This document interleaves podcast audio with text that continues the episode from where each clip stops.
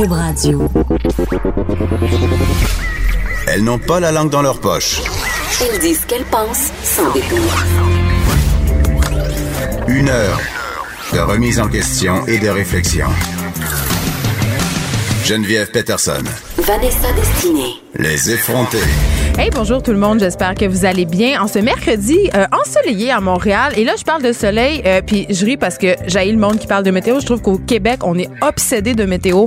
On n'arrête pas de parler de météo tout le temps, puis je me demande pourquoi, mais là, je le fais parce que je, je suis un peu en, dé- en dépression saisonnière. C'est vrai, je t'aurais acheté une petite lampe, Geneviève, Ben, rien dit. Ben, j'ai honnêtement là, euh, je commence à souffrir du manque de lumière puis de mon non voyage dans le sud cette année. Ah, d'accord. T'as-tu l'habitude d'aller? T'es-tu une snowbird en devenir Geneviève Peterson? Zéro. Je- Mais dans ton le fond- côté ma tante. Dans le fond, je disais ça juste pour pouvoir dire que j'aille les resorts puis j'aille les voyages dans le sud. Tu ça m'angoisse. pas à un condo en Floride, pas loin des Keys? Non, ma mère a un time sharing. Ça, c'est une espèce de truc que tu payes pour aller partout dans le monde faire des semaines en condo.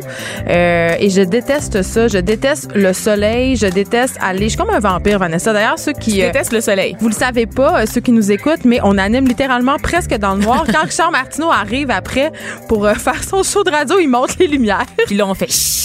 Exactement. Donc voilà, je suis contente qu'il y ait du soleil, puis j'espère qu'il y a du soleil pour vous. Puis s'il y en a pas, ben j'espère qu'on va en mettre dans votre journée, n'est-ce Et pas, dans Vanessa? votre cœur. Ah mon Dieu, on dirait Oh, un truc de pastoral. Ou de pub Bessel. Ah mon Dieu, rappelle-moi pas ça. Ça, c'était pas les pubs avec Yves Corbeil hein, qui parlait de sa régularité intestinale? Non, moi, le Yves Corbeil que je connais, avec lequel j'ai grandi, c'est celui de la route Fortune. Oh mon Dieu. En. C'est même pas ça, c'est The Price is Right. Y a-t-il une toune? Vanessa n'a aucune idée de la Je culture. n'ai aucune culture Elle- elle générale. consomme- Ah non, tu consommes juste la culture américaine. C'était qui? Non, non, je savais pas c'était qui Luke Perry. Ah, mais c'est parce que ça, t'es trop jeune. Ben, Luke Perry est- qui est décédé euh, vend- euh, cette semaine, en Oui. fait, d'un as- euh, d'un ACV. Mais c'est là qu'on voit le fossé entre les milléniaux, Ben en oui. fait, hein, parce qu'on est de la même génération, Geneviève Peterson, et je ne savais pas du tout qui était cet homme. Je connais évidemment l'émission culte qui, Ben- qui a été Beverly Hills 90210. Là, je vais dire quelque chose d'épouvantable. Je vais pas être méchante, mais c'est un peu normal que tu saches pas c'est qui parce que, outre le fait qu'il a joué dans Beverly Hills puis dans Riverdale, cette nouvelle série qui reprend les archis en fait sur Netflix, sais, c'était pas un acteur très très percutant là. Hein? C'était-tu un has-been? J'ai-tu le droit Ben, de dire un- ce mot-là en nom? Oui, c'est un has-been. Puis en plus de ça, c'était pas un bon has-been, c'est-à-dire que c'est un gars qui a pas beaucoup de faits d'armes. C'était, c'était une belle gueule. C'était un peu le James Dean des pauvres, par ailleurs. Là, il se faisait beaucoup com- euh, comparé à lui. Ouais, physiquement, il lui ressemblait beaucoup. D'accord. Et dans euh, Beverly Hills, son personnage de Dylan, euh, ouais, c'est ça, Dylan, il jouait un peu, tu sais, un ténébreux, un rebelle. Oh mon donc les Dieu, associations, euh, oui, les associations avec James Dean étaient faciles à faire. Mais voilà, il est décédé, c'est quand même triste, mais ça fait pas de lui un grand acteur. On va pas se rappeler de lui pour ses performances mémorables. Je- Absolument. je fais partie de ces gens qui ne pensent pas que parce que les personnes sont mortes, on doit leur octroyer des qualités qu'ils n'avaient pas. T'as-tu remarqué qu'on fait ça? J'ai attendu ton statut Facebook, Geneviève, là, pendant presque 24 heures Non, mais sur quand les gens meurent, quand les gens meurent, on a tendance à, à- leur trouver des qualités puis à, à dire qu'ils étaient donc bien faits, donc bien beaux, puis souvent c'était pas ont changé vraiment notre cas. Ouais. Tu sais, pour ça. Beverly Hills 90210. Je pensais pas à parler de Luke euh, Perry avec toi, Vanessa, ce matin. Euh, on commence avec euh, quelque chose, une histoire qui m'avait beaucoup marqué, qui m'avait beaucoup attristé. C'était l'histoire, je sais pas si tu te rappelles, Vanessa, ça s'est par- ça s'est passé le 31 mars 2009. Euh, Adèle Sorella euh, a tué ses deux petites filles âgées respectivement de 9 ans et 8 ans. Est-ce que tu te rappelles de cette histoire? Pas du tout, parce que je dois te dire, à l'époque, j'avais 19 ans, puis les faits divers, les histoires de crimes, c'est le dernier, le cadet de mes soucis. Je veux dire, j'écoutais du Sean Paul, puis j'allais clubber, là. ça, ça avait beaucoup fait jaser, ça avait beaucoup marqué le Québec parce qu'évidemment, une mère euh, qui commet l'irréparable, qui, qui commet le meurtre de ses enfants, tu sais, dans notre tête, c'est inconcevable, c'est absolument terrible. Donc, ça avait beaucoup marqué, l'imaginaire. Et hier, euh, après six jours de délibération, c'était son procès. Et le jury a tranché, a été reconnu coupable de meurtre au deuxième degré euh, de ses deux filles, Amanda et Sabrina. Et là, évidemment, le juge de la Cour supérieure, Sophie Bourque, a automatiquement condamné Ad- Adèle Sorella à la prison à vie. Là, ce qui reste à déterminer, c'est le nombre d'années euh, qu'elle va devoir purger avant sa libération conditionnelle. On ne sait pas encore, Vanessa. Euh, en fait, on n'a pas réussi à prouver de quoi les fillettes étaient euh, décédées. On sait par contre que chez les Sorella, il y avait une chambre hyperbare portative et selon la pathologie judiciaire, ça serait possiblement la cause de la mort des enfants parce qu'on pense qu'elles sont décédées par asphyxie. Et il y avait- on sait qu'il y avait cet équipement dans la maison. Mais une des autres raisons pour laquelle cette histoire-là a fait couler beaucoup d'angles, Vanessa, c'est que Adèle Sorella, son mari était lié au monde interlope, au monde de la mafia. Et là, ça fait beaucoup jaser. Et aussi, euh, Adèle Sorella avait dit qu'elle n'avait aucun souvenir de cette journée-là, qu'elle avait fait un blackout. Est-ce que c'est le prix euh, Turcotte? Je ne sais pas. Je sais pas si c'est le prix Turcotte, mais normalement, en tout cas, ce que j'ai remarqué, euh, dans le, et dans le traitement médiatique et dans l'opinion publique, c'est qu'on a beaucoup plus d'empathie euh, pour les femmes qui commettent des infanticides parce que ce sont souvent des femmes qui sont en dépression postpartum ou qui sont soumises à des euh, situations de violence conjugale quand elles commettent l'irréparable. Mais dans le cas d'Adèle Sorella, elle n'a pas eu droit à cette sympathie-là. Puis je pense que c'est à cause qu'elle était évidemment liée au monde interlope, mais aussi parce qu'elle elle faisait pas partie de cette catégorie, si on veut, de mère en détresse. Hmm j'avais, on n'avait pas le goût d'être empathique. Puis moi, quand j'ai vu hier qu'elle, avait eu sa peine, c'est une peine qui est juste. Euh, j'étais quand même assez contente de voir qu'elle pouvait pas, elle pourrait pas se cacher justement vers en dessous d'un rôle de pseudo-victime. C'est quand même particulier, par contre, parce que la chambre hyperbare, c'est quand même moins violent que 45 couteaux dans, dans un visage. Là, tu fais allusion à l'affaire euh, Guy Turcotte, euh, oui, qui a assassiné ses enfants. De manière froide. En les poignardant, mais un assassinat, c'est un assassinat. C'est un assassinat, absolument, mais on voit quand même dans la, dans la méthode où est-ce, est-ce qu'on a pu, on a évacué immédiatement la thèse de l'accident ou quoi que ce soit. Donc, je, trouve ça, je, me rappelle de cette histoire, euh, les échos que j'en ai eus là, quand j'avais 19 ans, c'est qu'il y avait beaucoup de, de trucs inexpliqués à, associé à l'histoire, en fait. C'est qu'on n'arrivait pas à déterminer ce qui s'était réellement passé. C'est ça. Est-ce qu'elle a prémédité? Parce que là, elle a été reconnue coupable de meurtre au second degré. Donc, c'est pas un meurtre avec préméditation, mais ça laisse pas de traces on sait pas trop. Le coroner est pas capable de le prouver. Puis Donc, la, l'attitude de la femme par rapport à tout ça, c'est pas comme si elle s'était épanchée dans, dans les médias. Ça a été très discret, en fait, comme affaire. Parce qu'évidemment, comme j'avais pas suivi à l'époque, j'ai été me renseigner, Geneviève, et ce que je constate, c'est qu'on a très peu de détails. C'est pas un, un procès qui est devenu l'espèce de procès de l'opinion publique. Comme celui de M. Turcotte, Exactement. par exemple. Donc, on va attendre de savoir euh, à quel nombre d'années elle s'expose avant d'être éligible à une libération conditionnelle Madame Sorella, et ça s'est passé hier. Une, autre chose qui s'est passée, on parle beaucoup, euh, d'ailleurs, j'ai euh, chroniqué dans le Journal de Montréal euh, sur mon blog, à cet effet cette semaine, on a parlé des, des vaccins, des anti-vaccins. Et là, on sait qu'aux États-Unis, il y a un garçon qui est allé se faire vacciner des années plus tard. Ses parents étaient des anti-vaxxers. C'est un autre type d'ado rebelle, Geneviève, oui. un autre type de, de crise d'adolescence. Un jeune garçon, effectivement, donc Ethan Lindenberger, qui a passé ses 18 premières années d'existence sans aucun vaccin. Euh, sa, sa mère était extrêmement religieuse. Sa mère s'opposait à l'idée de se faire vacciner et il a décidé pour son anniversaire de s'offrir une série de vaccins. C'est un drôle de cadeau. C'est un drôle de cadeau et c'est une rébellion qui lui a valu quand même une invitation au Congrès américain. Ah oui, hein? Oui, absolument. Donc, il a témoigné devant des sénateurs, devant des experts et d'un responsable de la santé publique. Il est devenu une espèce de figure, un héros des pro-vaccins aux États-Unis parce que on débat en ce moment euh, au pays de l'oncle Sam des poches de gens qui sont réfractaires, qui sont à l'origine de plusieurs euh, épidémies de maladies qu'on croyait disparues en ce moment, comme la rougeole, euh, et qui, qui se propagent dans d'autres pays parce que, évidemment, les gens voyagent. Donc, quand tu es contaminé, ben, tu contamines. C'est la colonisation qui se répète, Geneviève. J'ai quasiment le goût de te dire ça. Et donc, euh, lui, en fait, ce qui est fascinant dans son histoire, c'est qu'il est allé chercher l'information par lui-même. Il a réussi à sortir du carcan religieux idéologique dans lequel avait enfermé sa mère. Il a commencé à faire ses recherches, notamment sur Facebook et euh, sur auprès de sites spécialisés. Parce que lui, en fait, ce qu'il disait, c'est que sa mère, pour tout ce qui est relatif aux anti-vaccins, elle s'informait uniquement sur Facebook. Alors que lui a eu le réflexe de commencer par là pour voir où sa mère allait chercher ses informations, mais ensuite de se diriger vers des sites institutionnels, des sites spécialisés qui documentait les affaires et il s'est bien rendu compte par lui-même. Donc, il a pu développer son esprit critique et c'est la leçon. Donc, ces gens-là sont récupérables, Geneviève? Mais je me demande, je me pose une question, Vanessa. Admettons, admettons que moi, je suis un enfant euh, d'un anti-vaxxeur. Et là, euh, évidemment, euh, j'ai pas été immunisée contre les maladies et je pogne, je sais pas, on jase, là, la, les oreillons, la polio. Et là, il y a des complications et des complications sérieuses. je me demande si je peux poursuivre mes parents. Je suis pas mal sûre que oui, parce qu'on peut maintenant poursuivre ses parents. C'est de la euh, négligence. Pour avoir décidé de nous mettre au monde, Geneviève. Donc, je pense que pas mal toutes les poursuites sont possibles. Moi, je considère effectivement que c'est un cas de négligence criminelle. On l'a vu dans des cas, par exemple, aussi de parents qui donnaient des traitements homéopathiques à leurs enfants gravement Il y a eu des décès euh, dans l'ouest du pays. Il y a eu des décès et les, les ça s'est passé notamment au Canada. Donc, les provinces pouvaient traîner les parents là, devant la justice. Pour les vaccins, de mémoire, je n'ai pas vu un tel cas euh, au pays. Par faudrait contre, que je fasse un peu plus de recherche. on peut pas, on peut pas poursuivre des témoins de Jéhovah qui ont refusé les transfusions sanguines à leurs enfants, dont les enfants sont décédés à cause de la liberté de religion. Exactement. Et c'est Est-ce que c'est pas paradoxal? Et c'est aussi le cas aux États-Unis, hein, parce qu'on se rappelle que la plupart des vaccins sont obligatoires. Théoriquement, sur papier, c'est obligatoire d'être vacciné pour aller à l'école. Par contre, 47 des 50 États permettent d'être dispensés d'obtenir les vaccins pour des motifs personnels, philosophiques ou religieux. Donc, c'est comme dire qu'il n'y a pas de loi dans le fond. Il n'y a aucun règlement. C'est le free-for-all.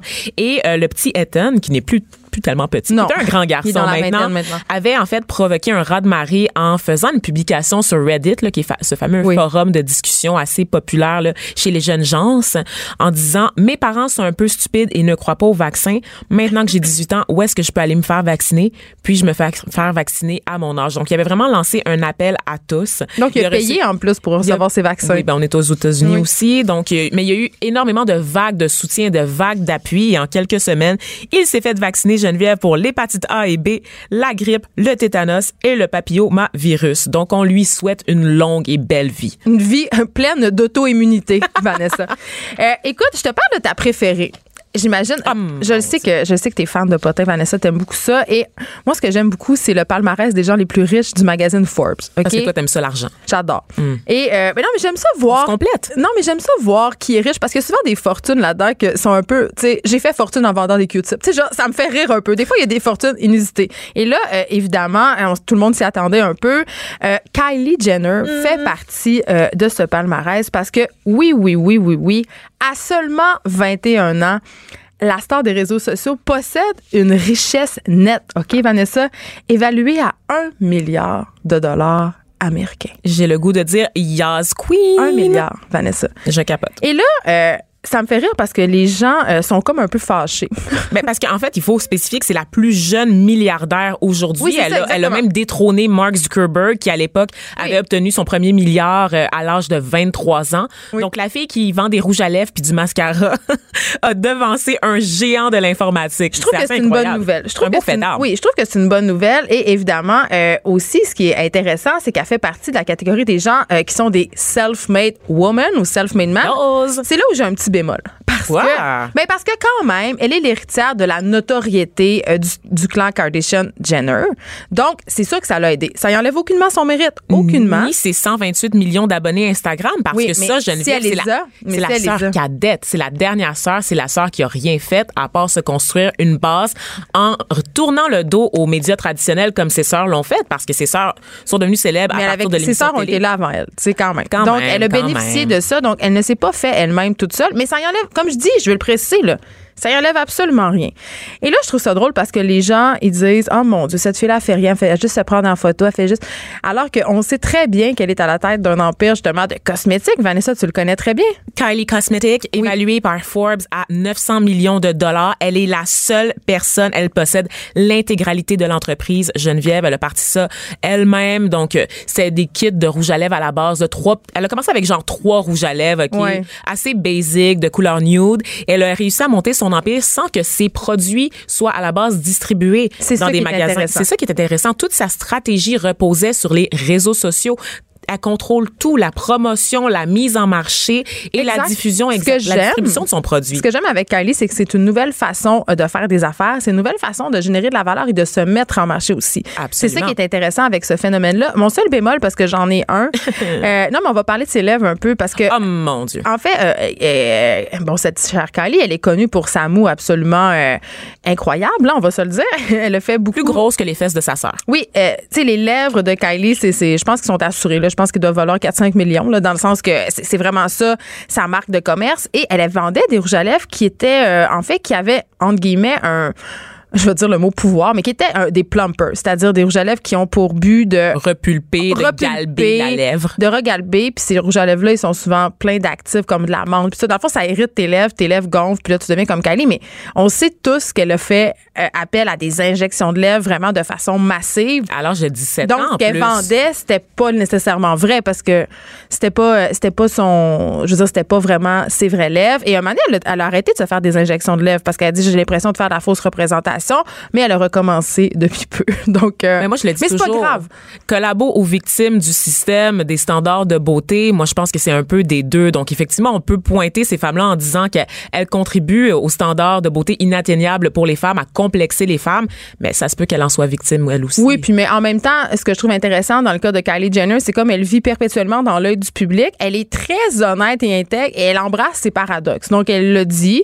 Euh, j'ai été euh, un peu pognée avec cette affaire de lèvres-là. Un moment c'était too much. Mon médecin m'a dit que je devais arrêter de le faire. J'ai arrêté de le faire et elle a ressenti le besoin de recommencer pour.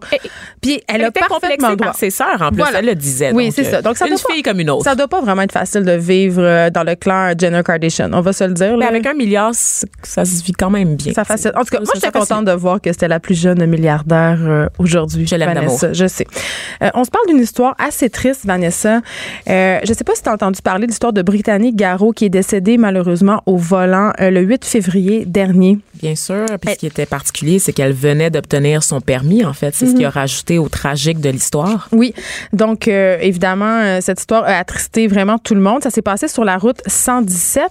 Et malheureusement, il y a des gens, des espèces de, de gens pas fins, des espèces de gens qui manquent beaucoup de jugement, euh, qui sont allés commenter sous la nouvelle euh, en disant que euh, Brittany ne savait pas conduire, qu'elle aurait dû adopter, euh, sa, adapter pardon, sa conduite à l'hiver, qu'elle avait des mauvais pneus. Et la mère de, de Brittany est venue intervenir. Et j'avais le goût de l'entendre aujourd'hui à notre micro, Vanessa, de savoir qu'est-ce qu'elle avait à dire sur justement ce qu'elle avait subi sur les médias sociaux. On l'a au bout du fil. Bonjour, Cindy. Bonjour. Euh, premièrement, mes condoléances, vraiment. Merci. Euh, Brittany euh, est décédée dans un accident de la route le 8 février dernier sur la route 117, une route qui est connue malheureusement euh, pour être difficile. Il y a en moyenne cinq morts par an sur ce tronçon-là. C'est dans les Laurentides. Oui, et depuis ce temps, euh, vous réclamez qu'il y ait quelque chose qui soit fait en ce sens-là pour que la route devienne plus sécuritaire. Oui, parce que le, le tronçon entre La Belle et Mont-Laurier, c'est le plus meurtrier au Québec. Et OK. C'est sur ce tronçon-là que Brittany a eu son accident vu qu'elle est décédée. Qu'est-ce qui s'est passé euh, le 8 février dernier? Dans le fond, le 8 février dernier, euh, elle revenait de Saint-Jérôme pour s'en aller travailler. Puis, euh, dans le coin de Rivière-Rouge, il y a eu une rafale de vent. J'ai parlé à plusieurs automobilistes qui étaient, euh, dont des personnes qui la suivaient, tout ça. Il y a eu une rafale de vent, il y avait, on voyait plus rien. Brittany a perdu la, la maîtrise de son véhicule, mais elle roulait pas vite parce que moi j'ai une application qui s'appelle Zenly, probablement que plusieurs parents ont ça. Puis je la suivais, moi, Brittany, fait que je sais qu'elle roulait pas vite. Puis elle a perdu la maîtrise de son véhicule, puis elle s'est retrouvée en voie inverse. Et il y a un véhicule qui l'a frappé malheureusement de façon latérale. Vous lui avez parlé d'ailleurs plusieurs fois ce jour-là. Elle vous disait que la route était pas belle, justement, mais qu'elle roulait pas vite. Donc, elle avait pas des comportements. C'était une petite fille qui était comment en Brittany? Brittany, c'était une petite fille très responsable. Brittany, elle venait d'avoir 17 ans le 17 janvier. Euh, c'était une petite fille qui cumulait deux emplois. Elle était en secondaire 5. En, elle était en enrichi. Elle s'en allait euh, étudier en, à, à l'automne prochain en droit. Euh, c'est une petite fille qui, qui, qui s'était déjà euh, commencé à se faire un placement pour euh, pour s'acheter une maison. C'était une petite fille très sérieuse. Oui, elle avait payé par ailleurs sa voiture elle-même. Exactement, parce qu'elle travaille depuis qu'elle a l'âge de, de- depuis qu'elle a 13 ans. Elle avait ramassé tous ses sous. C'est elle qui, qui avait payé son auto. Euh, tu sais, elle payait ses assurances et c'est elle qui faisait ses choses. Elle était très responsable. Écoutez, elle avait tout déjà acheté, toutes ses affaires d'appartement. Tout est dans la maison, c'est difficile à voir. Alors, Elle quand. était prête à vivre sa vie d'adulte. C'était elle dans sa tête. Puis plusieurs gens me disaient que Brittany avait une vieille âme. Dans sa tête, elle avait pas 17 ans, là. Alors, quand vous voyez sous la publication où on raconte son accident, des gens euh, commenter justement euh, les habitudes de votre fille, dire qu'elle a eu des comportements inappropriés au volant, vous avez ressenti le besoin d'aller commenter puis d'aller dire votre vérité. Pourquoi? Premièrement, parce que ça m'a extrêmement blessée. Puis ces gens-là ne vivent pas le deuil de perdre un enfant. Moi, j'ai eu deux filles, Puis là, j'ai perdu la moitié de moi-même. J'ai peine à avancer. Puis il y a des gens méchants derrière leurs écrans qui écrivent n'importe quoi, qui qui connaissaient vraiment pas Brittany. Puis je pourrais vous dire que pour tous ceux qui connaissent Brittany, les gens savaient que c'était une fille très responsable. Brittany, elle a suivi son cours de conduite comme tout le monde. Euh, Brittany, elle avait son auto depuis le mois d'octobre. Fait donc, nous, elle se pratiquait souvent avec sa voiture, elle était habituée avec sa voiture. Euh, quand elle allait travailler, on allait avec elle la porter, c'est elle qui conduisait. On allait la rechercher avec sa voiture, elle revenait, elle conduisait. Donc, Brittany était habituée de conduire avec sa voiture. Euh, Il y en a qui, il y a des, j'ai vu des gens qui disaient que bon, ok, elle avait une Yaris, puis euh, mais c'était une petite voiture, puis c'est à cause de la voiture. Mais si ce genre de voiture-là, une Yaris, une Micra ou peu importe, sont sur le marché, j'imagine que c'est parce que dans un sens, ils sont quand même sécuritaires, sinon il n'y en aurait pas sur le marché. Hmm. Brittany avait peut-être pas les moyens non plus de s'acheter un, un Jeep 4x4 ou quoi que ce soit. Fait que, tu sais, ces gens-là, je, je trouve que c'est de la méchanceté gratuite, là. Oui, effectivement. Les gens pensent pas toujours qu'il y a des vraies personnes euh, et des membres des familles qui lisent les commentaires. Merci beaucoup, euh, Madame Léveillé, pour votre commentaire. On va vous souhaiter un bon courage pour la suite. Pas d'histoire de sacoche puis de rouge à lèvres. Idées, du crâne. Les effronter. Mais il va en avoir des histoires de sacoche puis de rouge à lèvres avec Vanessa dans une minute ou deux. Mais avant, Vanessa, il y a quelque chose qui m'a vraiment fait rire dans l'actualité. Puis je, je vais pas passer à côté de ça. Il y a un gars qui a sacré une bine à son collègue de travail puis ça va coûter 600 pièces. Je trouve ça très, très drôle. Mais là, en lisant l'article, en fait, je me suis rendu compte que, euh, bon, euh, c'était pas nécessairement une bine, hein, que Luc Genet avait le gars qui doit payer 5, euh, 600 dollars pardon à son non mais je ris je trouve ça très drôle mais c'est pas drôle je ris mais c'est pas drôle parce que c'est de la La violence violence, c'est jamais drôle. c'est de la violence en milieu de travail. OK, c'est une, une querelle qui est survenue euh, justement au boulot euh, dans la région de Drummondville. Luc Genet euh, avoué avoir justement asséné un petit coup de poing. Un- je trouve ça très drôle. un petit coup de poing sur l'épaule gauche d'un collègue, mais que il tu le dises avec une petite voix, Geneviève. C'est important parce que c'est tout petit. oui, c'est un petit coup de poing, mais quand même un petit coup de poing qui va coûter quand même 600 dollars. c'est le juge Gilles Lafrenière de la Cour du Québec euh, qui a imposé euh, à Luc Genet une peine quand même de 12 mois de probation. Et là, justement, il devra verser 600 dollars comme... Tu sais, des fois, en milieu de travail, là, sortir prendre une petite marche, se calmer, respirer, mais il y, y a quelque chose en moi qui se demande comment tu peux en venir à donner un coup de poing à un collègue. Je veux dire, Moi, je sais pas. Ce qui me rire dans cette histoire, c'est plutôt la titraille, en fait, parce qu'on Oui, en c'est parlait. pas vraiment là. une bine. On en parlait du rôle des journalistes des fois qui vont qui vont un peu grossir les nouvelles et là on parle de une bine à un collègue de travail lui coûte 600 dollars, je m'excuse mais il est question d'un coup de poing qui a Oui, été c'est ça. asséné dans la poitrine d'une personne. Moi aussi je peux jouer avec les mots, tu sais, un coup de poing Ouais. asséné dans la poitrine, c'est pas mal plus dramatique. On est vraiment loin de la bine. Exactement. Donc euh, il a il a d'abord poussé avec son doigt son collègue avant de lui asséner le coup de poing. Je trouve ça effectivement hilarant et c'est un c'est hilarant mais ça reste des voies de fait quand même. Donc euh, Mais la c'est ça. décision de la Comment justice- tu te rends là en milieu de travail? Comment tu te rends là? ben, en ça, me sidère. Moi, ce, ce qui me rassure, c'est de savoir que cette personne, le bineur, le donneur de bin, ne pourra pas être en contact avec sa victime à l'extérieur de leur emploi. Ben, j'espère. En tout cas, j'espère qu'avant de t'asséner une bine, Vanessa, je vais avoir le goût de me bouquer un petit séjour au spa. je sais, je dis ça de même. Écoute, euh, tu nous parles de guenilles. On- tout le monde le sait, là. On aime ça parler de linge, toi en particulier. Et on n'arrête pas. Tu sais, la mode, c'est un cycle. On dit euh, que c'est un cycle qui revient aux 10 ans. Et on dit aussi que si tu as déjà porté une mode, tu ne dois pas la reporter. Bon. Bon, mais moi, j'adhère pas à ça. Bon, Ça m'énerve. Moi, je reporte plein d'affaires. Ça, ça suffit, les règles, les règlements. Là, c'est pas pour moi. C'est ça. Il y a des choses qui reviennent à la mode et c'est ça, c'est ça tu nous parles. Tu sais bien que je suis une petite bombe Geneviève puis que je suis hors la loi. Par contre, il y a des tendances dont je me serais vraiment passée. Hmm. Et ces tendances-là, c'est interdit pour tout le monde, Geneviève. Donc, c'est moi qui ai instauré Mais de ça. quel matin. droit? T'es la papesse de la mode, Vanessa? Depuis que. Karl Lagerfeld est décédé, c'est toi qui as pris son titre? Je suis en réalité choupette. Ah, Voilà. mais, mais. Qui me dit que t'es pas, qui- pas Karl Lagerfeld en toi? En lui-même. qui dit hein, que, que t'es pas réincarné? Hmm, parce que je suis pas antisémite. Oh, oups. D'accord. Donc euh, voilà. Alors pour ce qui est des tendances, ma chère Geneviève, que tu croyais disparu à tout, tout jamais et qui malheureusement inondent les magasins de fast fashion déjà parce qu'on le sait la Les mode- magasins de fast fashion, les on parle de fast fashion. On parle des H&M, on parle de Zara. Donc tout ce qui coûte en bas de 39,90 en général, c'est un indice que c'est du fast fashion, n'est-ce pas? Parce que ça coûte cher de la bonne guenille de qualité. Et là, euh, Geneviève, parmi les, les, les trucs que j'ai vus qui m'ont fait hurler, le tie-dye. C'est quoi ça? Le tie-dye? C'est la taille basse? Non, non, voyons. Je comprends rien. Je comprends pas anglais, Saguenayenne. Je comprends. Tie-dye, c'est les espèces de trucs dans les années 60. Là. Tu, sais, le, tu sais, quand tu faisais des chandails puis tu les trempais dans de l'encre de couleur. Là, Ah, en roulant ton chandail, tu peux créer un motif dans de l'encre Ah de oui, c'est couleur. des affaires de fumage de potes, ça. Oui, ben c'est légal maintenant, Geneviève. Tout est dans tout. Hein? Zara a entendu l'appel de Justin Trudeau et s'est dit, je vais adop- adapter ma prochaine Mais si collection aux ambitions du Canada. Je sais pas si je trouve ça laid. Geneviève, c'est lettre. C'est toujours, c'est toujours des couleurs criardes. C'est jamais ça. beau. C'est ça le problème. C'est que c'est jamais doux, c'est jamais pastel, c'est jamais la couleur ça. Pantone de l'année, c'est toujours une affaire orange fluo, c'est toujours une affaire vert fluo. Bleu turquoise, les mêmes couleurs qu'on retrouve chez les chemises dépassées. Mais c'est qui va acheter ça Château. sur des vieux Rastaman sur le déclin? Personne.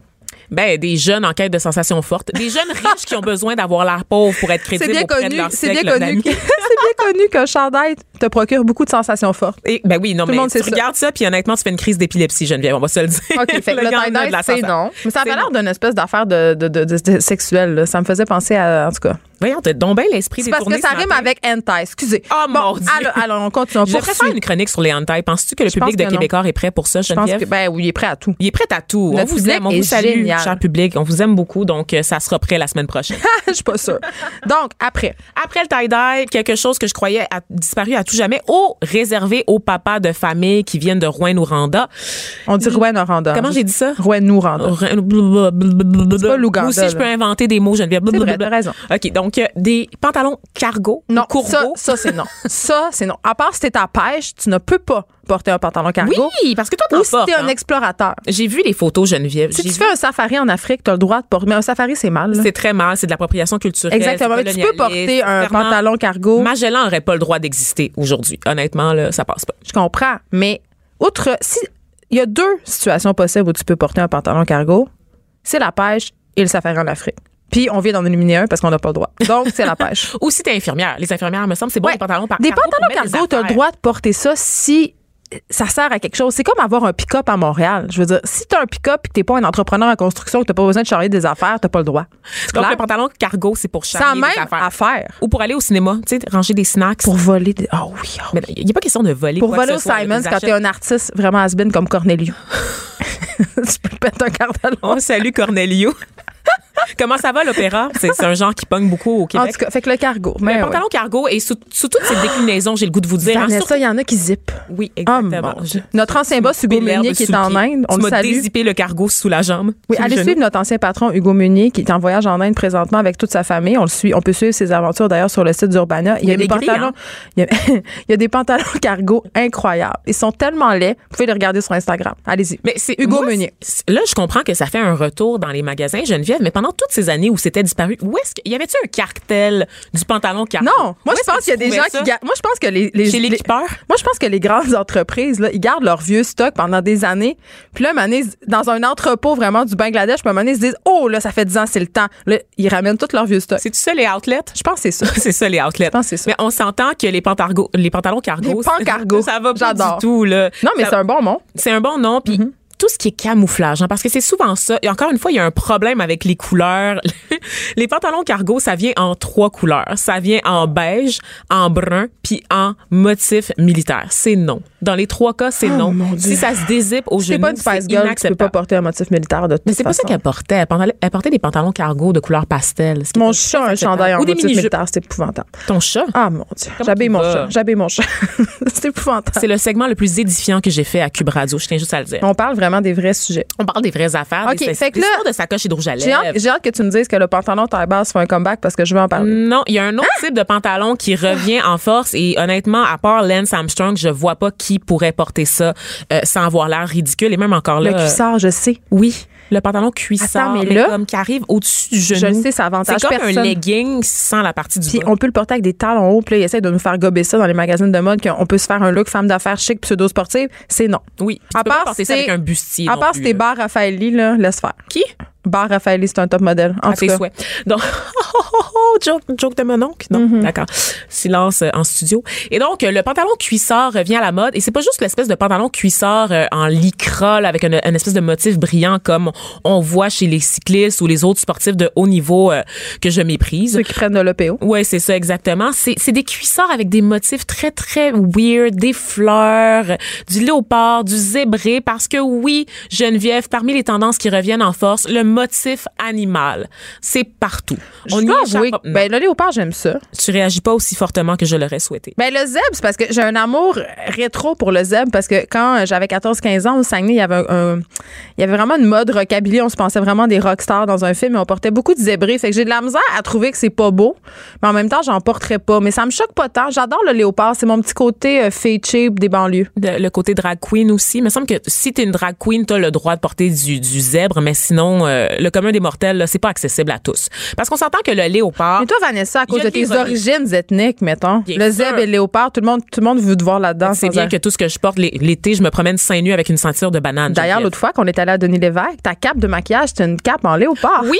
qui ne sortent jamais à l'habitude pour les, les personnes blanches et qui sont sorties d'une espèce de c'est tiroir. super. Je me suis sentie comme la reine de l'Afrique. Je me sentais comme dans un prince à New York. C'était très fashion. Oh, merci. Donc, ça fait un Oh. comeback. Mais ça, on le savait. Le léopard, est-ce que ça a déjà quitté? Parce que dans ma tête, c'est un hipsters. classique. Oui, parce qu'à un moment donné, le léopard, c'était tellement rendu quétaine qu'on le portait de manière ironique. Et ça, c'est quelque chose aussi qui revient souvent avec la mode, le fait de s'approprier des vêtements qu'on considère très laids. Mais les chandails de loup, les chandails de loup, absolument. Les, les espèces de gros... euh, les chandails de Noël. les running shoes blancs de papa, ça fait un retour en force aussi. Mais ça, ça fait deux ans, là. Ben, c'est encore là pour rester. Hey, c'est dur à entretenir. de plus en plus euh, épais. Oh, les plateformes, j'adore. Le retour de la plateforme. Les, les sandales plateformes sont là. Puis c'est pas les plateformes modulées pour le pied. Vous allez souffrir, mesdames, cet été. C'est les plateformes là, au même niveau. Flat. là. Flat, exactement comme les Doc Martens. On pourrait Donc, dire plate aussi si on parlait en français. mais on parle pas en français ici, on est au Québec. Donc, euh, et donc, euh, parmi les autres euh, trucs qui font un retour, tu auras remarqué que Paris Hilton est très active sur les Elle réseaux fait un retour, tu me parles d'elle.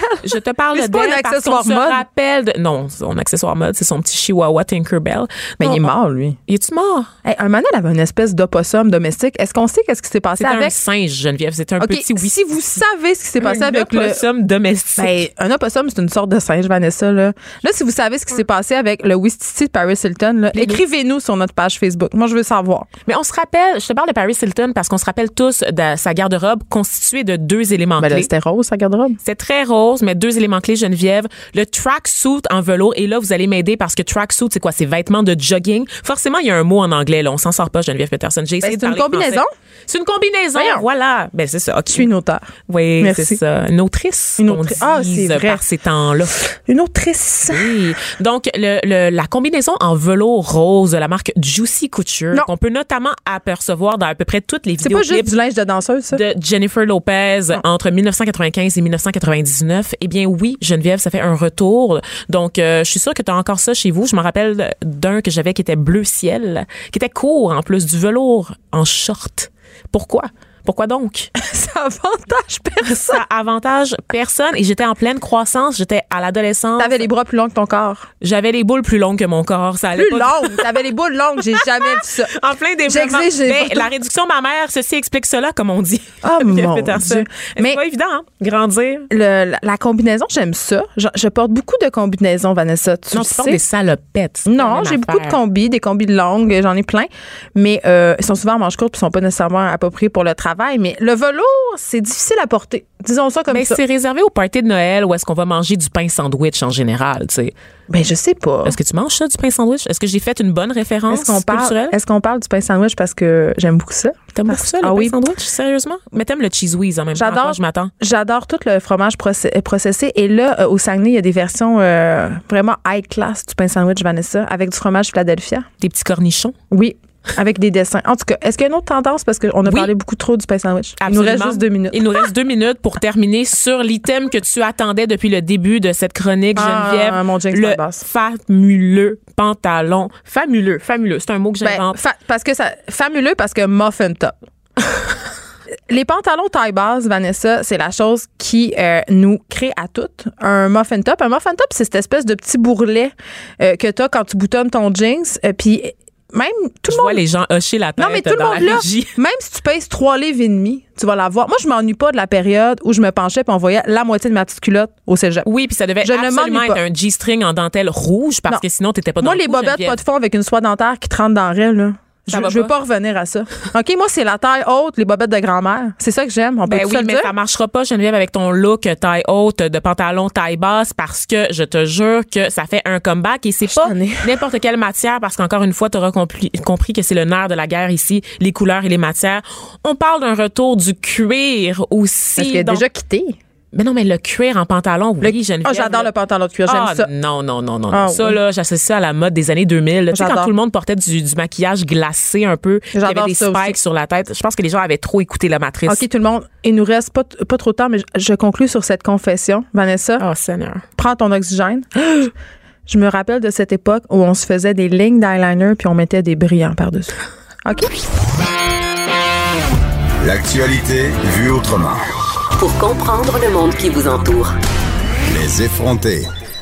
Le sujet de la pension alimentaire, on le sait, là, ça déchaîne des passions. Euh, Il y, a- il y a des gens euh, qui sont complètement victimes d'injustice. Il y en a d'autres euh, qui veulent réformer tout ça. Tu sais, c'est dans l'air depuis euh, plusieurs mois, plusieurs années.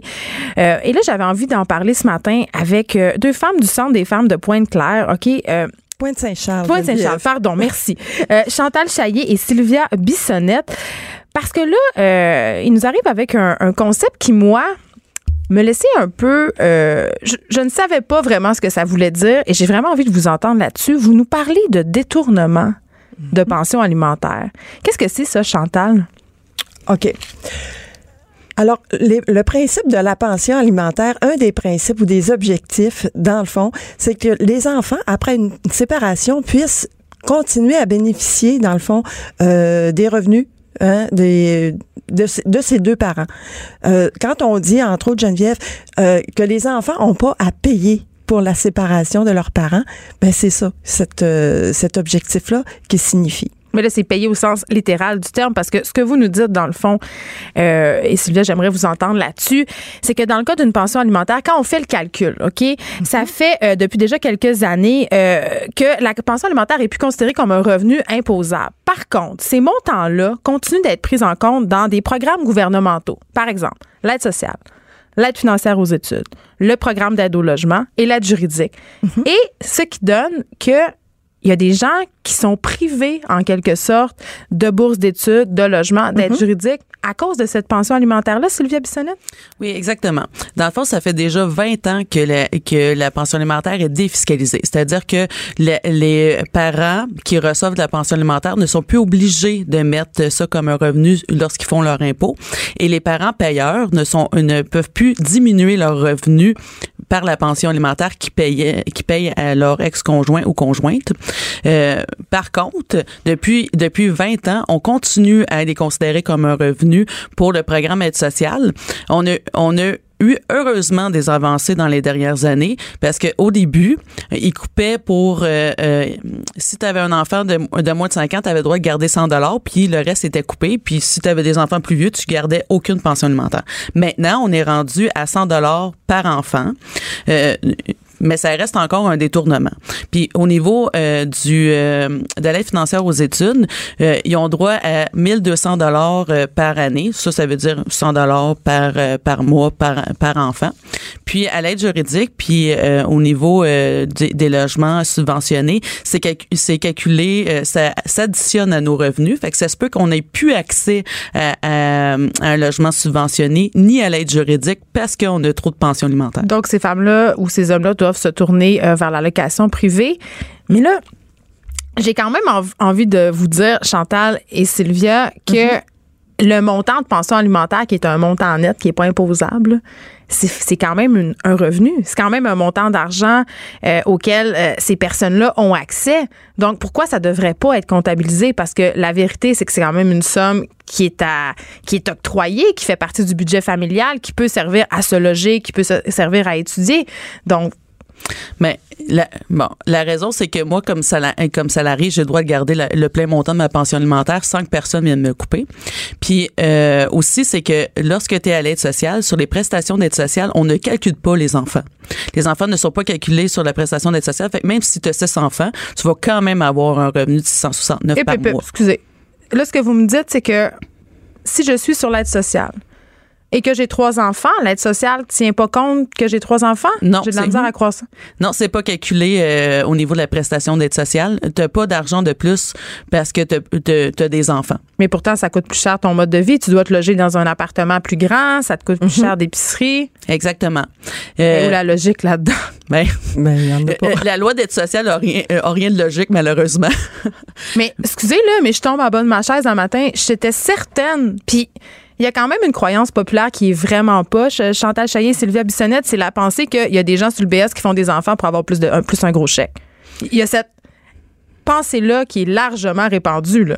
Ah, mais il y a énormément de, de préjugés par Oui. rapport à l'aide sociale parce que c'est une loi qu'on qu'on ne connaît pas et euh, vraiment pas bien. tu sais. Moi, j'ai- même déjà entendu des gens qui me demandaient est-ce que c'est vrai que euh, payent le câble aux personnes assistées sociales Ben non, là. le, le câble est pas payé. Mais euh, mais au niveau euh, des enfants, c'est vrai que la prestation d'aide sociale n'est pas Majorée. n'est pas majorée parce que par le nombre d'enfants qu'on a. C'est les allocations familiales qui couvrent les besoins des enfants. Et Oui, parce la- que ça, c'est un montant qui est non négligeable quand même. là. Par mois, ça peut aller jusqu'à 5, 6, 700 dollars par mois de prestations, ce qui est quand même une bonne nouvelle. Oui, mais moi qui travaille à faible revenu, j'ai droit au même montant qu'une personne assistée sociale au niveau des allocations familiales. Puis pourquoi la personne sur l'aide sociale devrait avoir plus de, de prestations selon vous? Parce que si vous, vous travaillez, vous avez. Dans le fond, ce qui calcule, c'est le revenu. Si vous faites. euh, Là, je dis n'importe quoi, mais si vous faites 22 000 par année, puis la personne sur l'aide sociale fait 22 000 par année, il ne devrait pas avoir de différenciation, c'est le même montant. Oui, c'est ça. Les allocations familiales, c'est le, le même montant euh, qui est donné selon, selon le revenu. Quand, quand le gouvernement considère que tu es à faible revenu, tu as accès à une, alla- à une allocation familiale euh, quand même, euh, euh, je dirais, intéressante pour couvrir les, les besoins de l'enfant. La- L'affaire, c'est que la pension, euh, la pension alimentaire pour enfants est, est pour les enfants, justement. Oui. Et, et pas pour, euh, pour le, le parent. Mais en même temps, on, sait que le parent peut l'utiliser pour, loger- pour se loger, pour payer les factures, l'épicerie, ça, ça va quand même aux enfants. Là. Oui, exactement. Euh, Oui, Euh, ça va pour couvrir les besoins de, de l'enfant et euh, le logement reste un besoin essentiel pour l'enfant. Chantal Chaillé, euh, bon, vous êtes travailleuse communautaire, évidemment, vous, au Centre des femmes de Pointe-Saint-Charles. Centre de femmes, madame prend congé de point. Bon, j'ai un petit problème dans mon grave. dossier, mais merci euh, de, de cette rectification. Est-ce que euh, qu'est-ce que vous souhaitez qu'il soit fait au niveau de la pension alimentaire? C'est quoi votre désir? Qu'est-ce que le gouvernement Qu'est-ce que vous demandez en fait? Ben, dans le fond, c'est qu'on demande que, que les pensions alimentaires, elles soient complètement, euh, que les quatre programmes soient pas touchés par ça. C'est ça qu'on demande. Que ça arrête d'être pris en considération Absolument. pour que Dans les quatre programmes, puis ça se fait dans d'autres provinces, Geneviève. Hein? Euh, il y a la Colombie-Britannique, il y a l'Ontario, puis une troisième, euh, ça- j'ai un blanc de mémoire, là, Non, moi, Sylvia. ça ne vient pas, La il y a une Mais ça troisième province où ça se fait déjà. Puis on sait, on sait, euh, bon, plusieurs études le prouvent que l'accès, par exemple, à un logement décent, à l'éducation, euh, à l'aide juridique, ça fait que euh, il y a des personnes qui vont pouvoir se sortir du cercle de l'aide sociale. Donc, ou de la pauvreté, disons. Oui. Oui, Oui. exactement. Effectivement. Merci beaucoup, Chantal Chaillé et Sylvia Bissonnette, d'avoir été avec nous pour parler de ce sujet qui soulève souvent euh, des passions. Oui. Et là, euh, on va avoir avec nous, euh, au bout du fil, euh, une médiatrice parce que, bon, euh, on a parlé évidemment euh, de la pension alimentaire qui est euh, quelque chose qui est fondamental pour les personnes qui sont à faible revenu, euh, les personnes qui sont dans le besoin et pour les personnes aussi ordinaires qui gagnent un revenu moyen. Mais quand c'est le cas, euh, quand ça arrive dans des familles aisées, quand il y a une séparation euh, entre deux parents euh, qui gagnent, je sais pas, moi je dis n'importe quoi, plus que 150 000 par année, il y a quand même euh, des pensions alimentaires à payer qui sont subséquentes. Et j'avais envie de parler de, de cet aspect-là du dossier avec Maître Marie-Hélène Tremblay, qui est médiatrice et qui est au bout du fil. Bonjour, Maître Tremblay. Bonjour. J'aimerais ça pour commencer, pour démêler un peu tout ça, là, parce qu'il y a plein de légendes urbaines, de croyances populaires euh, au niveau de la pension alimentaire. Euh, La pension alimentaire, c'est pour les enfants.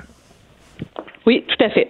Alors, la pension alimentaire, elle est payable, évidemment, à l'un des parents, euh, celui qui aura le moins de revenus ou en fonction de la garde, mais elle est pour les enfants.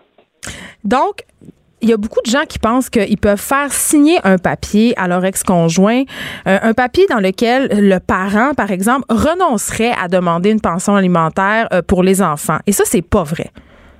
Mais en fait, c'est ça arrive malheureusement, ça arrive souvent, on le voit. Par contre, c'est un document qui, même s'il est signé, ne peut pas être valide à la cour. ce que le, tribunal va retenir, c'est que la pension alimentaire, puisqu'elle est payable pour l'enfant, elle est maintenant, la loi dit qu'elle est d'ordre public, donc on ne peut pas déroger à ça.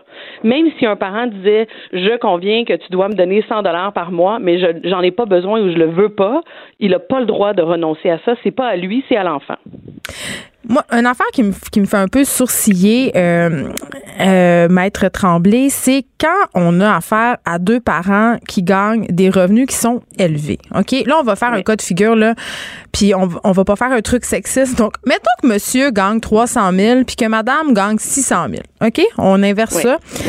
Euh, Là, il y aura une pension alimentaire qui est calculée euh, pour combler l'écart de revenus, c'est-à-dire pour que les enfants vivent grosso modo le même train de vie euh, qu'ils avaient lorsqu'ils étaient sous le même toit que leurs deux parents. C'est bien ça. Mais en fait, oui, la pension alimentaire, euh, on va l'établir pour s'assurer que l'enfant ait le même niveau de vie tant chez la mère que chez le père. Et là, ce qu'il faut aussi comprendre, c'est que c'est fixé, oui, en fonction des revenus, mais aussi en fonction de la garde. L'idée générale, c'est que si, par exemple, les deux parents faisaient 100 000 par année et qu'ils se partagent la garde à 50-50, ben, il n'y en aurait pas de pension payable. Non, c'est vraiment pour combler l'écart entre les deux. Mais là, moi, je débarque. Euh, c'est quand on prend en, considération, euh, par exemple, justement, le mode de vie. Ça ne veut pas dire que si tu fais euh, 4, 500 000 ou 300 000, tu as un train de vie de 3, 4, 500 000. Et j'ai de la misère à concevoir qu'un parent qui gagne un salaire très élevé, là, 150 000, 200 000, 300 000, elle, elle le besoin d'avoir une pension alimentaire de 1000, 1500 par mois pour combler ce vide-là parce qu'il est parfaitement capable de subvenir aux besoins de ses enfants. Il est capable de les loger, il est capable de les nourrir, il est capable de les habiller. Alors pourquoi on réclame à, à un certain palier de salaire tout de même une pension? Mais de deux choses l'une. D'abord, les pensions alimentaires sont fixées en fonction des barèmes québécois. Hein. C'est des tables et il n'y a pas, y a aucune discrétion. Là, on va dire, Madame fait 600, Monsieur fait 300. Voilà combien il faut payer par mois. C'est un, c'est un, les outils sont même disponibles sur le site du ministère pour tout le monde. C'est pas juste les avocats qui ont, qui ont accès à ça. Tout le monde peut établir la pension. Il commence à avoir une discrétion du juge après un certain montant. Parce qu'effectivement, ce qu'on veut avec la pension, c'est s'assurer de maintenir le style de vie. Mais je comprends ce que, et, c'est une réaction qui souvent on, l'entend de la part des gens, mais quand une famille fait euh, 50 000 de revenus à deux, évidemment les dépenses qu'on entraîne pour les enfants sont pas les mêmes que quand les parties font 300 et 600 000. Dans votre exemple de 300 et 600 000, ben, les chances sont qu'ils ont des nannies, des fois plus qu'une. Euh, ils, ils vont à l'école privée, ils ont des. nous, on a moi, j'ai des, des, clients, ils ont des jets privés, là c'est complètement une vie fait faut, Il faut assurer que monsieur ou madame ait encore accès à son jet privé à la séparation, ce qui est, à mon sens, complètement absurde parce que, pour vrai, là, euh, Maître Tremblay, on va se dire les vraies affaires. Je veux dire, tout ça, c'est du luxe. La pension alimentaire, c'est fait pour pouvoir aux besoins de base des enfants se loger, se nourrir, s'habiller. Ce qui est encore plus absurde, à mon sens, c'est quand on a euh, une maman ou un papa qui se remet en couple avec une autre personne euh, aussi bien nantie et que la pension alimentaire continue d'être la même parce qu'on prend pas en compte justement euh, le revenu de l'autre conjoint qui va contribuer, c'est-à-dire qui va payer de l'épicerie, payer le logement, mais par contre, on va en tenir compte dans les allocations familiales canadiennes pour enfants et québécoises. Mais c'est-à-dire qu'on peut en tenir compte. D'abord, puis je comprends votre réaction, mais l'épicerie dans une famille où les gens font 900 000 à deux par année n'est pas le même que ceux qui font 50 000 par année. Donc, les besoins de base des enfants sont différents. Ce ne sont pas les mêmes. Les activités, les sorties, les vacances, tout change. Et puisqu'on on pense dans l'intérêt de l'enfant qu'on doit maintenir son style de vie, on fait souvent l'exemple, on dit souvent, imaginez-vous si on devait manger du filet mignon chez papa puis du craft dinner chez maman. Mais on sait très bien que c'est pas ça, Maître Tremblay. On sait très bien c'est pas ça. Une personne qui fait 200 000 par année, même si elle n'a pas 1000 dollars de pension par mois ou 2000 ou 3000, elle n'en mangera pas du craft dinner. Là. Elle est capable de subvenir aux besoins de ses enfants. Elle n'a pas besoin de pension. Mais dans ce cas-là, la pension ne sera pas de 800 dollars par, par mois non plus. Ça dépend. Tout est en fonction des, barèmes, comme je vous disais. si, on, parle de garde partagée, mettons si on parle de garde partagée et de garde exclusive, si madame a la garde des enfants puis qu'elle fait 600 000 par année et que monsieur les voit une fin de semaine sur deux et qui fait 300 000 par année, comme dans votre exemple, ben, elle ne recevra pas une pension qui va être phénoménale. Si monsieur fait 600 000 par année puis que madame fait zéro et que c'est elle qui a la garde, là, évidemment que la pension va être importante. Mais évidemment. C'est vraiment en fonction de, de, de, du temps et des revenus. Mais quand vous dites on prend pas en considération euh, que madame peut subvenir aux besoins, on le prend, mais il faut aussi savoir que dans la pension de base, par exemple, si madame a la garde, ben là, c'est elle qui va payer pour tout. Les vêtements, euh, les coupes de cheveux, tous les besoins de base vont être payés par elle. Hmm. Donc, par la pension alimentaire. Mais dans la réalité, c'est qu'un enfant qui a des parents qui font ces revenus-là annuellement a des besoins de base qui sont différents. Est-ce que l'enfant survivrait avec des vêtements qui seraient les mêmes que celui qui vit dans une famille de 50 000? Oui, absolument, il va survivre. Mais c'est pas sa réalité. Sa réalité, c'est que lui, il a toujours disposé de vêtements comme un enfant qui vit dans une famille où on fait 900 000 par année. Donc, c'est c'est ça, c'est ce qu'on veut continuer d'offrir à l'enfant. Mais est-ce que, OK, on jase, là. Est-ce que vous pensez que peut-être instaurer des paliers comme on le fait avec le revenu d'imposition euh, dans le cas des pensions alimentaires, ça pourrait être une avenue plus logique? Parce que je comprends que quand on fait des lois, on peut pas faire de cas par cas, on y va avec euh, la, situation générale des gens, puis on sait quand même que les études nous ont prouvé que les femmes sont souvent perdantes dans le cas des pensions alimentaires. Mais est-ce que vous pensez qu'à partir d'un certain montant, justement, on pourrait appliquer euh, plus par euh, faire plus de cas par cas ou baisser les barèmes de pension alimentaire? Mais c'est-à-dire que même à l'heure actuelle, il y a une discrétion qui existe. Les, tribunaux vont retenir qu'après 200 000 de revenus par année, euh, la Cour peut avoir une discrétion. Par exemple, si je fais 600 000 dollars par année, mais que je vis ma vie de façon plutôt économe, j'essaie d'économiser par année, et on fait toujours référence à des revenus bruts, là, mais j'essaie d'économiser, je ne sais pas, 400 000 par année, et je ne vis que sur 200 000. Mais quand je me divorce demain matin, que mon mari vient me demander une pension alimentaire pour un enfant, je pourrais expliquer au tribunal que nous, on a vécu sur un revenu de 200. Même si j'en fais 600, on vit sur un revenu de 200. Et le tribunal pourrait user de sa discrétion et fixer la pension en fonction de 200 et non pas 600. Mais dans les familles où effectivement on utilise le 600 parce que comme je vous disais, on a des locations de jet privé, il y a huit nannies, tout le monde a des Range Rover dans le dans l'entrée. Sont rares ces familles-là quand même. Et là, ben il y en a plus que vous pensez. ces, ces familles-là, la pension alimentaire va être fixée en conséquence. Il y a, il y a ça va vraiment, c'est du cas par cas. Mais il y a effectivement une discrétion qui existe à la Cour. Merci beaucoup, euh, Maître Marie-Hélène Tremblay, médiatrice. Vous devez en voir de toutes les couleurs euh, dans votre bureau. Des fois, j'aimerais ça être un petit oiseau pour observer votre pratique. Merci beaucoup. Ça me fait plaisir, merci. Euh, les pensions alimentaires, évidemment, c'est un sujet chaud, c'est un sujet qui fait jaser. si vous avez des choses à dire sur votre pension alimentaire, sur la pension alimentaire en général, vous pouvez venir en jaser sur la page Facebook des effrontés. Cube Radio.